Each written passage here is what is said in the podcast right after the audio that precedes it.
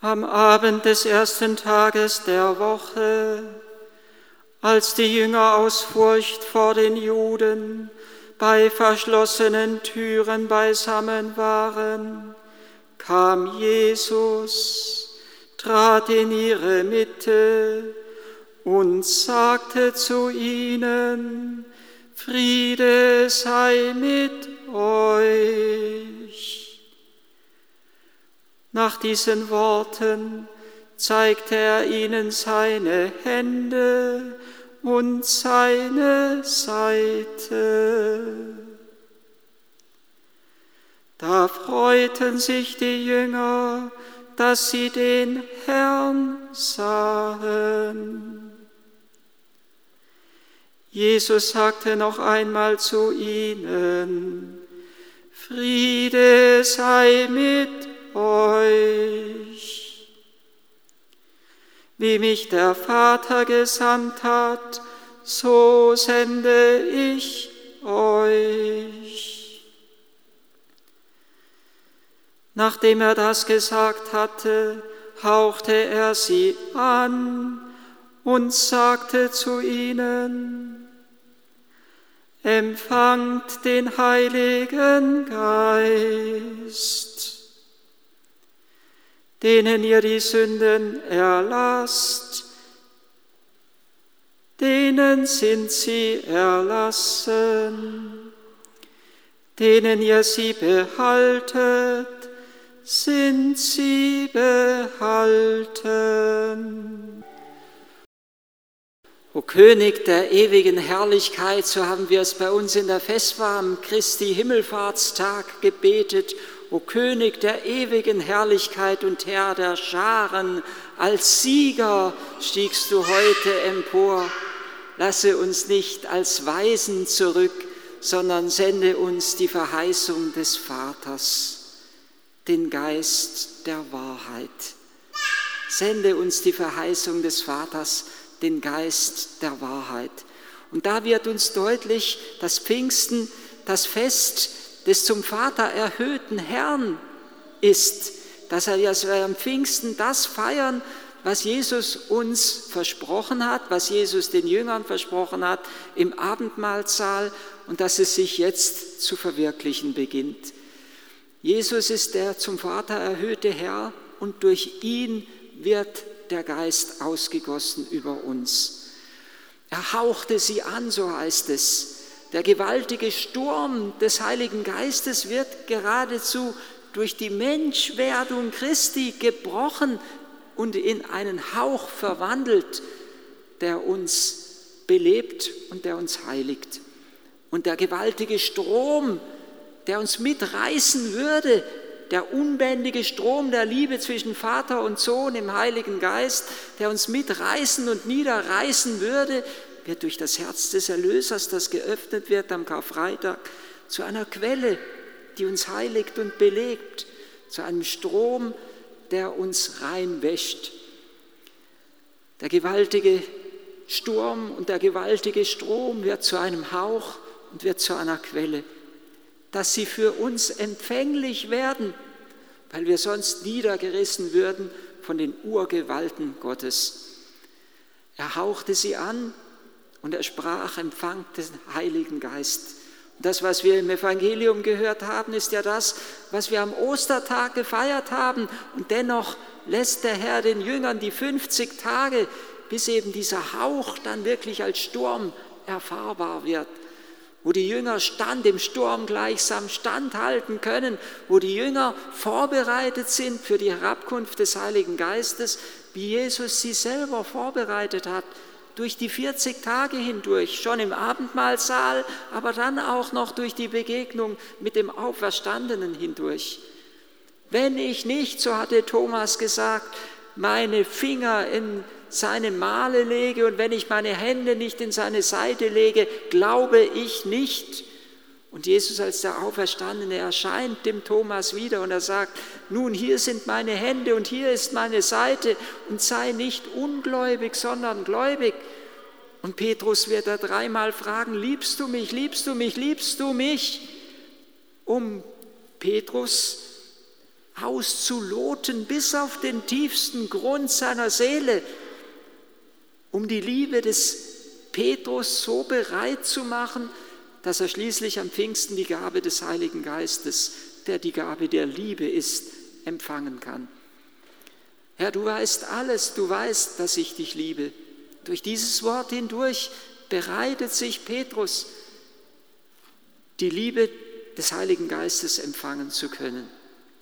Und nicht anders die anderen Jünger, auch ihr Glaube wird gestärkt am See von Tiberias, als sie erfahren, dass der Fremde am anderen Ufer Jesus selber ist, der bewirkt, dass die Fische ins Netz gehen und dass der reiche Fischfang erneut gelingt. Und da wird den Jüngern deutlich, dass der Herr vom anderen Ufer, jenseits ihrer irdischen Wirklichkeit, in der Herrlichkeit des Himmels immer noch die Kirche lenkt und leitet, regiert und führt und dass der Herr immer noch im Raum seiner Kirche wirkt.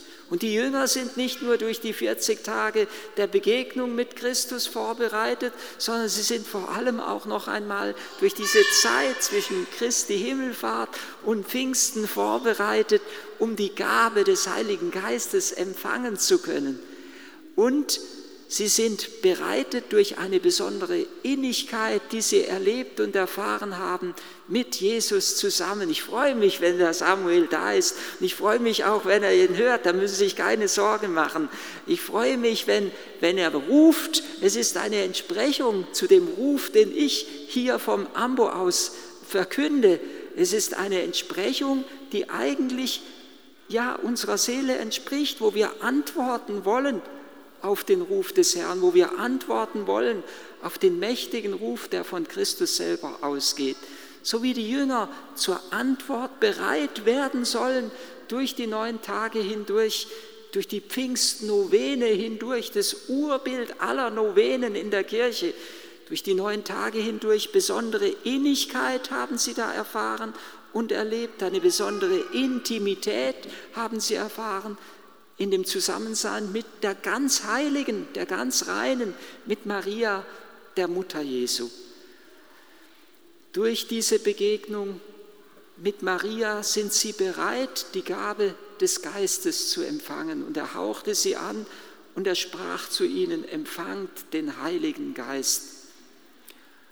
Und es ist interessant, Heinrich Spähmann hat darauf hingewiesen, dass die beiden großen die Kirche begründenden Akte, die Einsetzung der Eucharistie und die Ausgießung des Heiligen Geistes im Abendmahl stattfinden, im Abendmahlsaal stattfinden.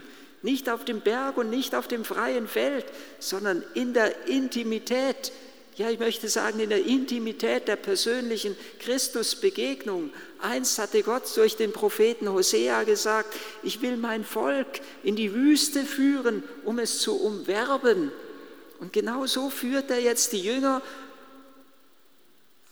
nachdem sie am Ölberg seine Himmelfahrt miterlebt haben, zurück in die Intimität des Abendmahlsaales, denn Pfingsten ist wie auch Fronleichnam, wie eigentlich alle christlichen Feste, ein bräutliches Fest. Und das gehört in die Intimität, in die Verborgenheit, zunächst einmal in die Verborgenheit der Kammer hinein. Der Verborgenheit, nicht in der Öffentlichkeit, begegnen die Jünger zunächst dem Pfingstgeist. Es erschienen ihnen Zungen wie von Feuer, die sich verteilten, und auf jeden von ihnen Bevor es noch zu einem universalen Ereignis wird, das Pfingstfest, ist es ein, Person, äh, ein personales Ereignis, eine persönliche Begegnung jedes Einzelnen durch Christus mit dem Geist des Vaters. Und Jesus hatte immer wieder die Jünger darauf vorbereitet, er hatte immer wieder zu ihnen gesagt, der Friede, der Friede, der Friede sei mit euch.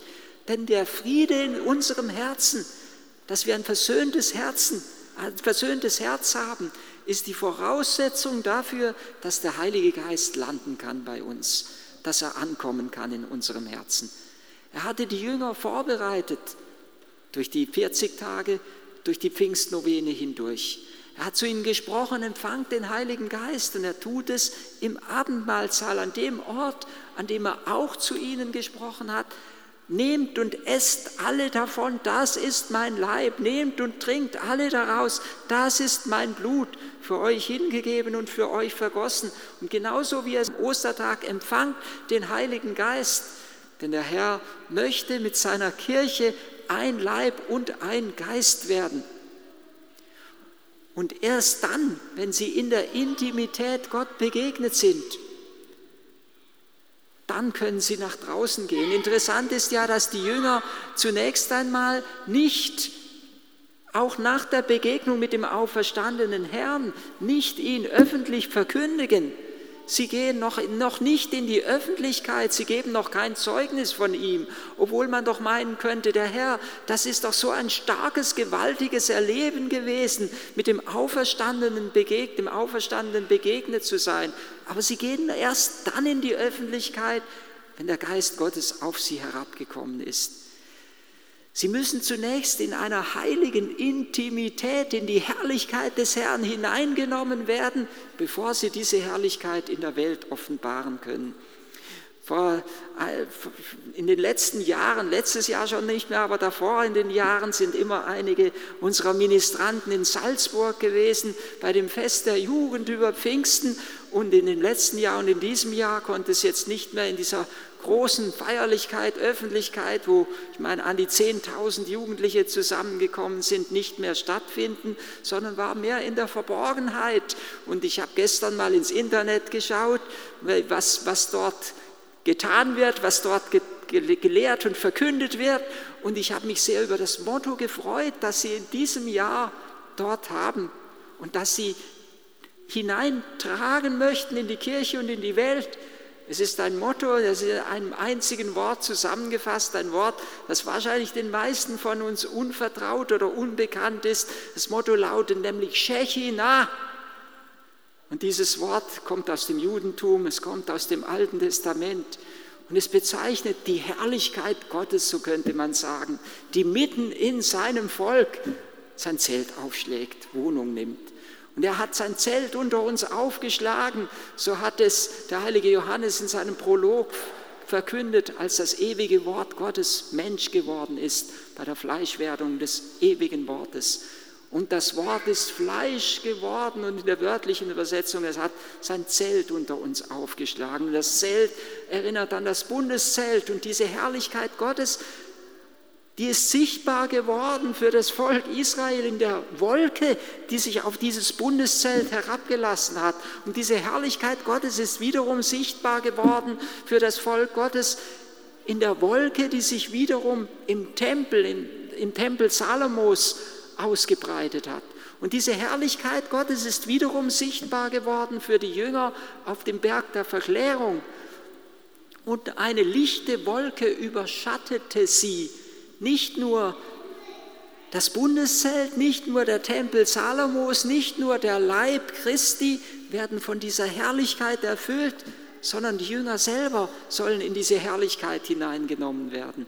Das Fest der Verklärung Christi ist ja wie eine Vorwegnahme des Osterfestes, wo Christus in verklärter Gestalt eigentlich gar nicht, dann, dann ja gar nicht mehr in verklärter Gestalt, sondern in der Armutsgestalt seines Menschseins immer wieder den Jüngern erscheint.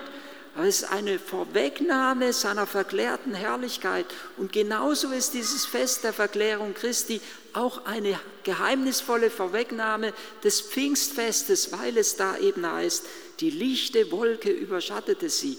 Die Wolke ist Ausdruck der Herrlichkeit Gottes, die sich niederlassen möchte auf die Kirche, auf die Jünger. Und die Wolke ist ein Symbol für den Heiligen Geist, der sich niederlassen möchte auf seiner Kirche. Erst nachdem die Jünger in der Intimität der Gottesbegegnung in die Herrlichkeit Gottes hineingenommen sind, können sie diese Herrlichkeit auch mit Freimut in der Welt verkünden und in der Welt bezeugen. Und was im Ursprung der Kirche war, es ist ein Grundgesetz für die Kirche. Wir müssen zunächst in die Intimität mit Gott eintreten, in seine Herrlichkeit hinein wandern geradezu, damit wir seine Herrlichkeit in der Welt verkünden können. Wir können es nicht machen, dass die Wolke herunterkommt. Wir können es nicht machen, dass die Herrlichkeit uns erfüllt. Es ist Geschenk der göttlichen Gnade. Aber wir können uns eins tun. Wir können dazu, dafür sorgen, dass wir die Gnade Gottes nicht blockieren, dass wir der Gnade Gottes nichts in den Weg stellen. Und wir können dafür sorgen, dass wir empfänglich werden für die Herrlichkeit des Herrn. Gottes Herrlichkeit ist es, um die Jesus gebetet hat im Abendmahlsaal. Vater, verherrliche deinen Sohn, damit dein Sohn dich verherrlicht. Und er betet weiter, in ihnen, in den Jüngern, in euch will Gott verherrlicht sein.